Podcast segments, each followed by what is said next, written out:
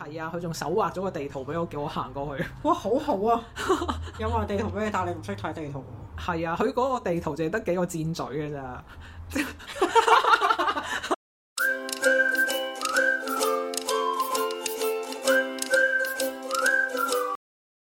大家好，歡迎嚟到大露台我係老味， Icanix，我哋會同你一齊分享生活大小事。有咩黃先？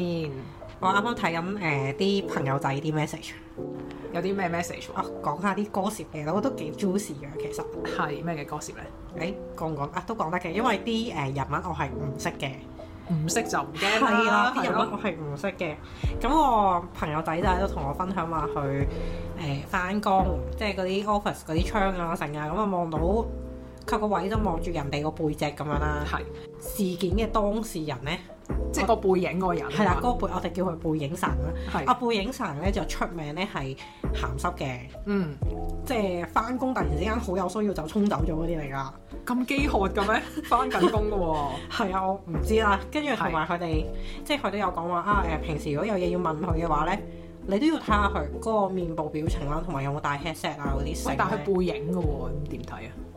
咁其要他啊兜過去人會睇。望 其他人會望到佢啊嘛。佢咁啱係即係佢個位就個 setting 怪啲，就望到人哋背影啫。係因為係隔離房嚟嘅，suppose 係 哦哦，係啦。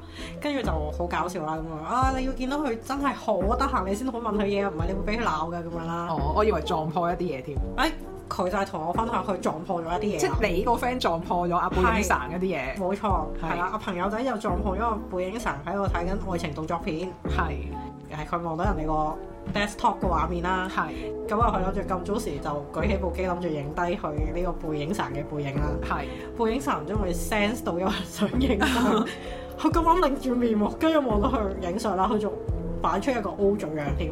係 O 嘴嘅，我朋友仔就冇 send 張相俾我睇嘅，唔但係佢想睇，其實形容就夠啦係。佢形容咗俾我聽，佢就話就係見到佢塊面紅晒咁樣，跟住一個 O 嘴嘅樣，跟住佢就話好配合到當時嗰個 desktop 畫 面嘅嘅一啲進行緊嘅動作咁樣咯。啊，咁都係 juicy 嘅。係，但係即係你冇諗過，原來翻工係遇到呢啲嘢咯。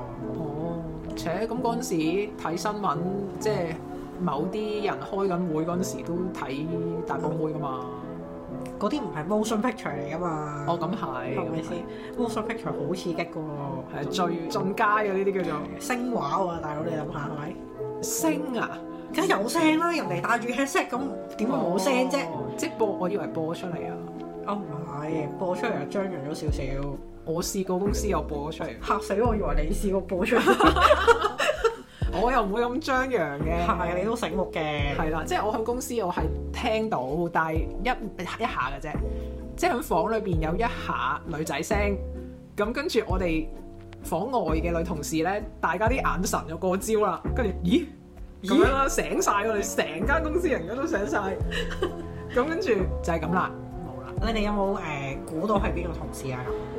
響得房啊嘅梗係老細啦。哦傾緊嘢嘅佢哋，即係唔係老細只係一個係有嚇若干人，有嚇若干人喺裏邊嘅，咁跟住就應該播咗一聲出嚟，即刻收翻，吓？係啦。好咩咁樣？成班人睇住你，點知啫？我又閂埋房門，我哋又唔知裏邊做乜喎。佢哋係試緊啲新 product 啊，定係開會啊？我覺得係試緊新 product 嘅，但係我唔知點解係用呢啲聲試係啦。可能佢哋睇中咗個 market 有發展潛力咧。係嗰陣時，誒、當年咧就係而家咪好興 VR 眼鏡嘅，係其實早前即係唔係今年啦，幾年前都開始興緊呢啲眼鏡㗎啦嘛。係我哋係再早啲啊，再早啲已經睇緊呢啲產品㗎啦。咁跟住，但係廠一定會俾啲 sample 我哋睇㗎嘛。嗯咁佢就話：誒、哎你睇下，誒喺裏邊咧可以睇到電影啊、性啊嗰啲嘅咁樣嗯啦。即係你你當係，譬如你搭緊飛機或者長途車咁樣，你就可以。誒、一個私人空間咁樣啦，你戴咗呢個 VR 眼鏡，係咁就可以開套氣體啊，或者戴埋 headset 成咁，你就好似封閉咗自己咁樣啦，咁可以睇。哦咁跟住我就，咁我作為 product 部嘅人，我梗係要試㗎啦，係咪特 貨。咁我梗係要睇下你呢個眼鏡可以睇到啲咩啦。咁你睇到啲咩啊？嗱，我就唔知我係撳錯掣啊，定係開唔着啊，定係部嘢壞咗。我撳極都乜都睇唔到，哦，係啦，喂，其實會唔會係間廠俾咗啲 sample 啊？老嗯係俾一細個睇 dummy 我啫，其實 即係阿老細佢哋開會嗰啲，其實係咪播緊間廠俾佢嘅片啊？間廠用呢啲片嚟做 demo 片，夠真實啊嘛，要臨場感啊嘛。唉，我就冇睇咁、你開唔到咪好彩咯。係啦，我就唔知好冇彩啦，我就體驗唔到成件事，所以我嗱，我覺得係聽到啫，我聽到 A 片喺公司喂，不過呢啲係即係職場嘅生活咧，呢啲係意料之外嘅事嚟嘅。係啊，其實有好多嘅翻工，你即係以為你淨係即係打下字啊，跟住放工咁樣咩，即係唔係噶嘛？有好多你估唔到原來都要做嘅呢啲嘢咁咯，喂，你咁樣講咧，我諗係一個最近誒、知道嘅事情係嚇。我估唔到原來咁都唔識嘅。係講今日公司請咗個新同事 Tam 卡，係唔識打字吓？啊，唔識打 underscore，點點樣會唔識打？啊唔知。你做嗯然得之後佢唔識 print 嘢，即係用 Word 咁樣，跟住佢點樣編嘢啊？嗰、個掣喺邊啊？咁樣啦。同埋呢個人咧係唔識同人相處，有佢 t a m 卡嚟嘅就係因為啊有同事就嚟生啦，咁樣即我係哦頂佢個位係啦頂要一放陣， 產假咁樣要定一陣啦。佢同嗰個大肚婆講：而家你係求我啊，你咩態度啊？咁樣。跟住跟住，因為咧呢個係阿大肚婆話俾我知，我心諗吓呢個人係咩態度啊？咁唔樣好同動我到唔好 動到胎氣 喎。係啊，因為咧誒、我即係佢講呢件事俾我聽之前咧，我有一日我都翻咗上 head office 咧，我都親眼見到呢個傳奇嘅人物嘅，係我就覺得哇死啦！阿大肚婆會唔會轉頭就喺我面前生㗎？ 因為你都見到佢有啲火氣啊！喂，咁但係 HR 點請呢個人㗎？即係點會做文職嘅人又唔識打 underscore 又唔識 print 嘢係咩玩法啊？真係諗唔到點解可以咁樣做咯，即係你譬如樓下個看更話唔識，我覺得情有可原喎。係啦即係個 professionalism 唔係喺呢度 嘛。係咯，咁所以作為一個文職，你點可以連 underscore 同埋 print 嘢都唔識嘅咧？喂嗰個人望落去唔係大年紀㗎，三十歲嘅就我覺得佢最多。其實我覺得現世代嘅人，即係嚇出世就要識用 Microsoft 㗎啦。我覺得八十後都冇理由會同人講話唔識打字同埋唔識 print 嘢，係咯，即係你最多都係哎呀換咗，即係你可能由 Windows 轉咗去 Mac 機，你唔知啲嘢點樣撳咧，係咁我明嘅。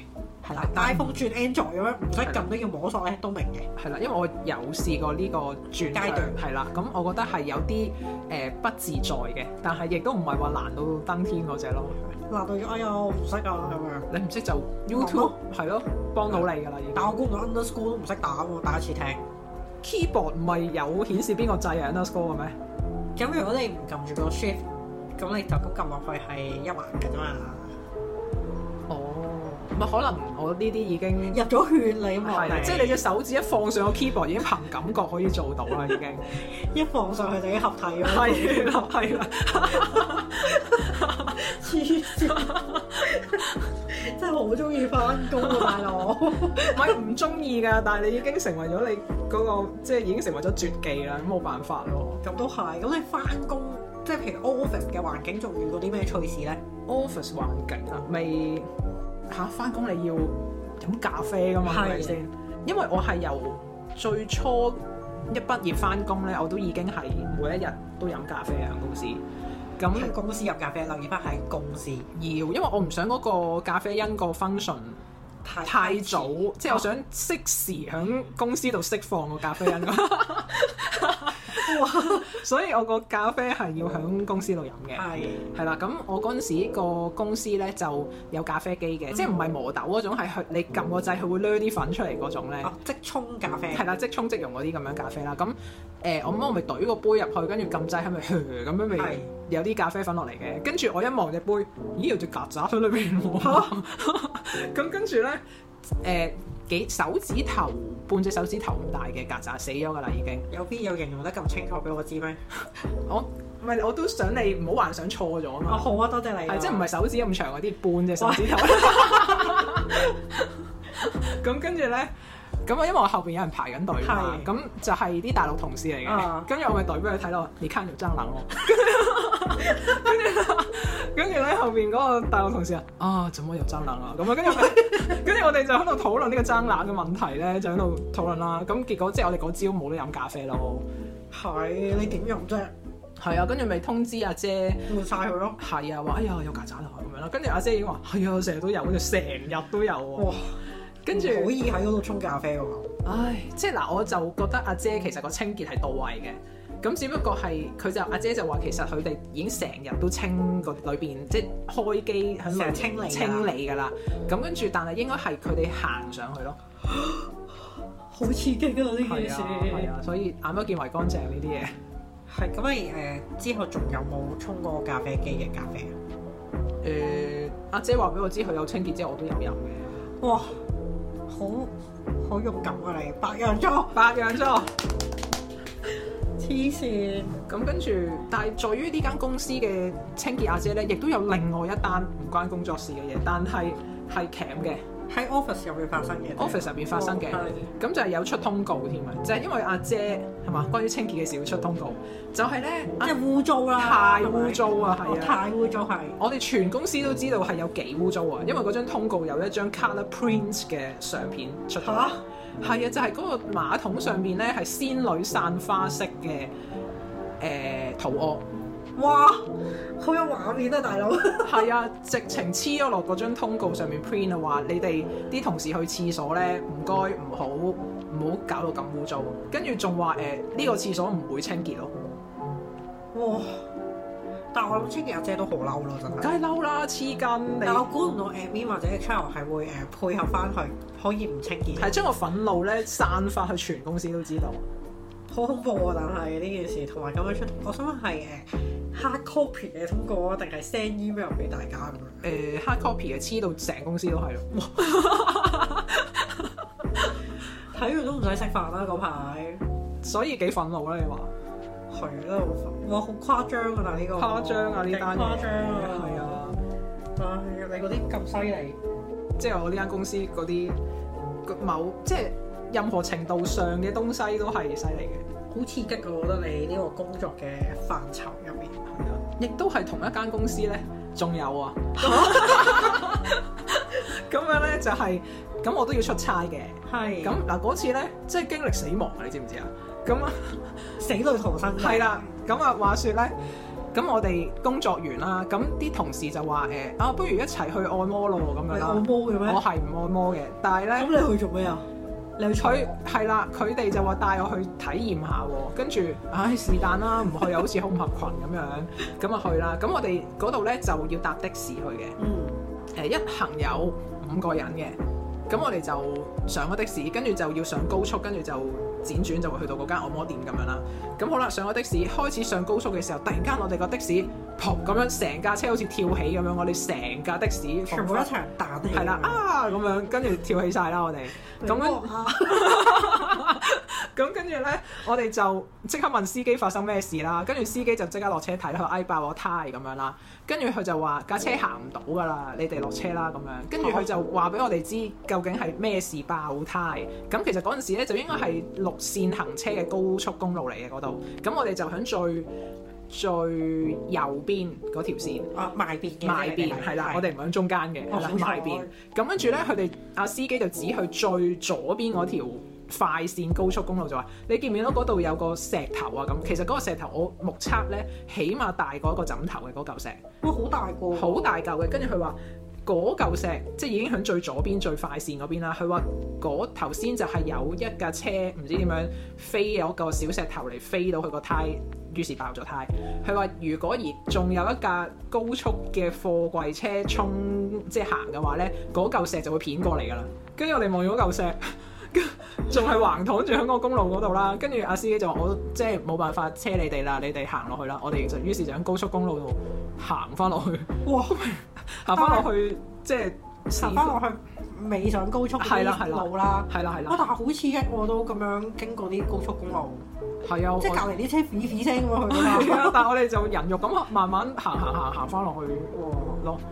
咁有冇其他人同你一齊行？咪就係同你哋事幾條友咯，啦係啦，department 同事咯，哇五個人咁樣一齊行返落去死裏逃生啊！呢個真係啊，好彩嗰嚿大枕頭大石冇，即係咁啱嗰陣時真係冇車，咁唔係嗰架嗰嚿石唔係飛石仔，係嗰嚿石飛過嚟咧，我哋真係死緊啦。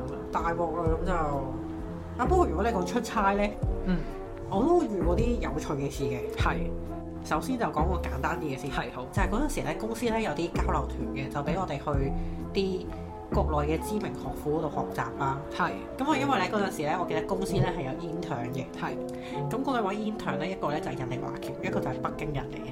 嗯，我哋去交流嘅地方咧係北京嘅著名學府，係嗯跟住嗰兩個 intern 就一齊去啦。嗯，跟住我北京人當時咧係表示愕 然同埋相機上翻翻家鄉，相機嘅翻家時候鄉交流咩玩法啊啦？跟住上機嘅時候咧，佢就同我哋同埋 HR 喺度傾偈，佢就其實我想知點解公司要揀我翻去北京，帶團咯，叫你跟住點解要揀我咧咁樣，好好笑喎、嗰、個畫面係。不過呢、個誒、北京嘅誒、小朋友咧，佢係好搞笑喎， 嗯佢喺搭車啊、成啊嗰啲嘅期間咧，係咁介紹啲國內用嘅粗口俾我哋識。哦，係咪真係好地道啊？冇冇聽過嘅你哋？誒嗰陣時我係第一次聽咯，哦，係啦，跟住我就覺得。哇！真係去到邊度都要學粗口啊嚇，估唔到哦最佢易學嘅通常哇係佢主動教啊嘛，你明唔明哦啊？咁，梗係要聽下咁啦。本身都冇諗住學噶嘛，人哋主動教唯有學下啦，係咪先？咁嗯但係同一團咧，其實係好有趣嘅。嗰、個團咧，除咗我哋公司同事之外咧，仲有一間大學嘅一啲教職員咧，就一齊去嘅，即係老闆 sponsor 咁樣，就嗯俾埋我間學校啲教職員一齊去嗯嘅。咁啊，當時咧，因為我啱啱出嚟做嘢冇幾耐啦，跟住咧就唔知係個樣有啲無知定係點樣咧。嗯當時有個男老師咧，就喺食飯嘅時候咧無端端問我。啊！請問你有冇 bra 咁樣啦？跟住我就，what？我睇下嚇，我係咪有聽錯啊？佢咪佢咪發錯音啊咁樣啦，跟住佢仲繼續講落去，佢話係因為我睇中咗件瓷器，我想買俾我老婆，但我冇嘢包住，咁你借個包俾我咁樣。哦，跟住好新穎啊！呢個説法，呢個咁嘅原因真係第一次聽，同埋啱啱出嚟做咗封咩料啊咁樣啦。係咯，跟住咁啱就有即係另外一個資深嘅同事喺隔離，嗰、嗰個同事就唔使答佢，唔好理佢。咁嗰個情況係好好笑，即係其實嗰個老師咁樣講得出呢個説話咧，其實全台人已經望住佢呆咗㗎啦。我直情會覺得自己係咪我係咪有幻覺啊？而家我以為我聽錯係啦，啊，我我一係咪開始聽錯咗啊？係啦，咁啊，結果就誒、呃全程嘅交流團咧都冇人同嗰個老師講嘢啦。之後，太怪異啦，係咪啊？呢個咩老師嚟㗎？喂，你唔知佢之後會講啲咩出嚟㗎嘛？係咯。係咯，即係但係佢望落去係一個正常嘅男人咯。哦，人物可以貌相，咁咁你都啱，你都啱。哇！真係好怪異啊！呢單嘢係啊，跟住我都有試過誒誒喺高速公路嘅。係咁嗰陣時咧就係、呃好似都係出 trip 嘅。嗯咁就有啲當地嘅同事咁就會帶我哋即係出 trip，如果出啲時間長啲咧，佢哋都會嬲我哋星期六日啊，你哋翻唔翻香港？唔翻香港，我哋一齊去邊度玩啊啦咁樣啦。嗯咁有陣時間唔中都會一齊出去玩嘅。咁頭幾次咧都係帶我哋去即係租單車、踩單車咁喺啲公園仔嗰啲咁樣踩單車，由 A 地點去到 B 地點，跟住食下嘢咁樣，係咁都幾 relax 嘅嗯。咁啊、好啦，咁啊去咗幾次之後，咁佢再問嘅時候，啊一唔一齊去踩單車啊咁樣？咁啊好啦，係咪先？ 係啦，都去過幾次，都大概知咩事咁去啦，係嘛？點知咧嗰個大隊嘅同事咧帶我哋踩踩單車上高速公路，吓？我想問個即係香港嘅規矩就係單車 suppose 係要踩公路，唔係踩馬路㗎嘛？係，咁內地係咪呢個情況咧？我唔係好知喎，但係我見到好多單車咯。哦，跟徒弟咯咁咁佢已經開始上去，咁唯有跟住上去啦。咁樣，咁樣係咁但係我哋踩單車嘅時候，隔離係嗰啲大嘅泥頭仔縫咁樣喺隔離經過啦。啦，跟住我心諗，哇！仲要踩幾遠啊，大佬！即係佢係又咯喺好遠嘅前面咁樣，佢帶隊喺前面就踩啦。跟住又冇人問到佢究竟要踩去邊啦，踩幾耐啦 咁樣。跟住呢睇嚟佢慣晒㗎啦喎，即係佢唔覺得係一回事，所以先至咁樣帶你。啲簡直係日常啦，我覺得係。係咯，係啦。跟住我哋就即係踩到目的地咁，我哋都坐低食嘢啊、剩啊咁樣嘅。咁但係回程嘅時候咧，我同另外幾個同事就同阿領隊講就話：可唔可以誒搭車？我哋不如打車翻去啦，都有啲攰啦咁樣。係係啦，即係冇直接講點解，就係話啊有啲攰啦，打車算啦咁樣。係因為 call 車都好方便噶嘛，同埋又唔係貴。係係，你應該係體驗嚟啫，唔係關攰唔攰事嘅。其實就唔係好想主動去體驗呢啲嘢。哇！真係藝高人膽大你但係係啊，不過即係我覺得翻工咧嗰啲意料之外嘅事咧，真係無日無之嘅，係啊。睇你幾時遇到啫嘛。係啊，其實你都即係除咗啲生關死劫頭先講嗰啲之外，日常工作嚟講都係有啲怪事嘅。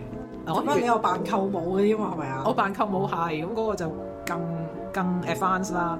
咁另外一啲就係另外一個老闆娘咧，就有陣時會俾啲 task 都係唔關做嘢事嘅，係即係例如係佢個 friend 個老公個證件好似出咗啲問題，咁佢就叫我去整咯，去入境處嗰度整，係啊。咁跟住，但係我都一頭問號㗎啦。我但係我唔係當事人，我可以點樣整呢？我最多幫你排隊嘅啫喎。咁跟住咧，因為嗱，首先譬如我已經手上有齊文件授權書嗰啲都還可以睇下得唔得啦做到幾多嘢啦？係啦係係。但係我手上係 nothing 啊。咁所以 咁跟住。你去視察環境啊係啦，我淨係係係啦，去一去啊，點樣邊層嘅一樓啊，要撳飛啊嗰啲，即係我只可以做呢啲啦，係咪先？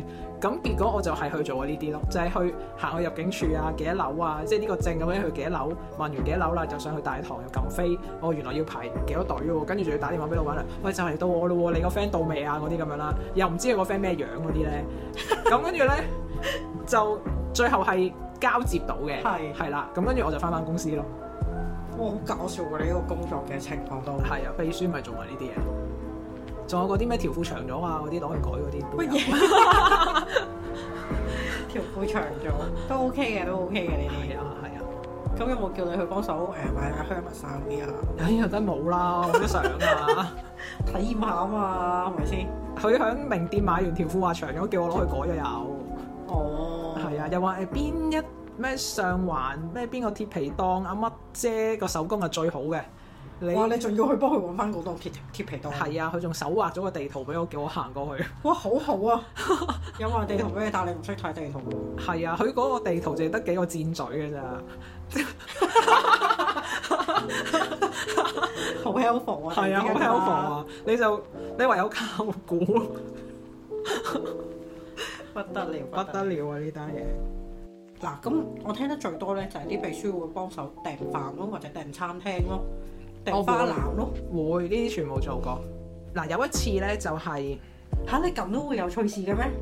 有，即係例如，即係我自己覺得趣啦。係咁有，譬如有一次係阿老細話誒、想訂某間餐廳，因為喂個客上緊嚟啊，誒、你幫我 book 間餐廳啊，跟住我話 book 邊間，佢話誒你埋嚟入房，跟住咧指住個窗，你見唔見到樓下黃色嗰架車嗰嗰度啊？我我見到架黃色車，佢話係啦，我想 book 佢門口嗰間餐廳嗰間，跟住我吓，佢話係啊，你幫我 book 啊嗰間，跟住吓，就係咁樣咯，跟住 book 到。即係 book 樓下嗰間係餐啦廳。，係啦，佢喺個窗度望到落去嗰間，哇，好搞笑喎！呢個係啊，，跟住我即刻查翻我哋誒、我首先我要定位我哋呢個位先啦，同埋係 make sure 我望到個方向嗰條街係邊條街先啦，跟住再睇下黃色嗰架車嗰條街係即係即係車頭方向。